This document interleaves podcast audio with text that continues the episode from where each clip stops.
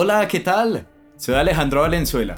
Bienvenidos nuevamente. Es un placer compartir con ustedes otro capítulo de Marcato. En esta ocasión hablaremos sobre la función social de la música y cómo el ser humano se identifica con esta.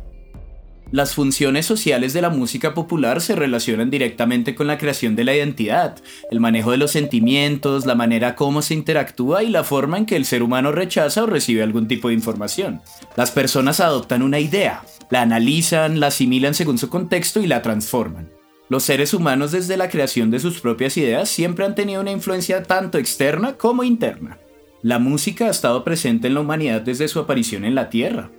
Desde sus inicios, el hombre ha usado la música como una forma de interacción social, haciendo uso de los sonidos para poderse comunicar. Con la evolución humana se ha desarrollado una definición específica del significado de la música y todo lo que a ello abarca, llegando al punto de estudiar cómo la música es primordial para la forma de vida social de la humanidad. El nivel de masificación y propagación de la música es mayor que cualquier otra expresión cultural. Esto le permite convertirse en un medio ideal de difusión y divulgación de pensamientos e ideologías. Además, la música también está predeterminada por factores económicos, culturales, políticos y hasta religiosos. La importancia de esta va a depender del contexto social en el que se encuentra el individuo que la escucha. Por lo tanto, su entendimiento y la importancia que ésta pueda tener en la vida del hombre varía en torno a los valores de la sociedad y el contexto cercano de cada individuo. Las siguientes tres razones son las formas como nos identificamos con la música. Estas conclusiones fueron extraídas del libro Las culturas musicales, de Simon Freed. ¿Te va gustando? Compártelo. Quizás a alguno de tus amigos también le pueda interesar. La primera razón por la cual nos identificamos con la música es el uso que le damos a esta. Creamos en algunas canciones una especie de autodefinición de nuestras vidas. Este punto lo entendemos como la identificación personal de cada uno. Asimismo, Tal cual como nos podemos identificar, también existe música que rechazamos y que valoramos o etiquetamos fuera de nuestra personalidad. Un segundo ítem es la forma en que la música expone nuestra vida emocional. Muchas canciones le dan voz y crean un tipo de banda sonora a nuestras emociones y sensaciones. Por ejemplo, las baladas de amor son una manera de expresar empatía con otro ser y también logra dibujar el sentimiento. Finalmente la música crea una memoria colectiva y sitúa al oyente en un espacio o describe a un grupo de personas según su entorno y contexto.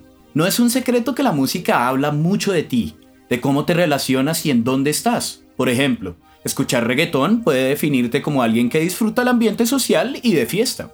Asimismo, la música te transporta y te lleva a entender otros lugares y otras épocas.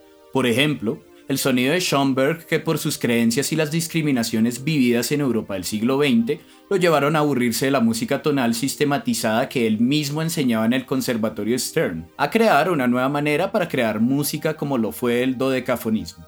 Esto nos permite entender lo que sucedía y lo que sentía el compositor tras la Primera Guerra Mundial. Actualmente, gracias a las nuevas tecnologías es posible consumir diferente tipo de música en redes y conocer su contexto rápidamente. Esto conlleva a que muchos compositores tengan varias herramientas de creación sin estar obligatoriamente en el espacio específico. Hoy en día el consumo de música es más intenso y se crean estereotipos e ideologías iguales en diferentes partes del mundo.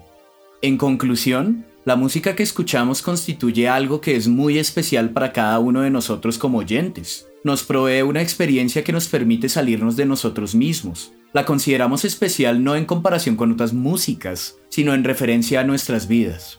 Tal como lo enuncia Aristóteles, la música representa las pasiones o el estado del alma.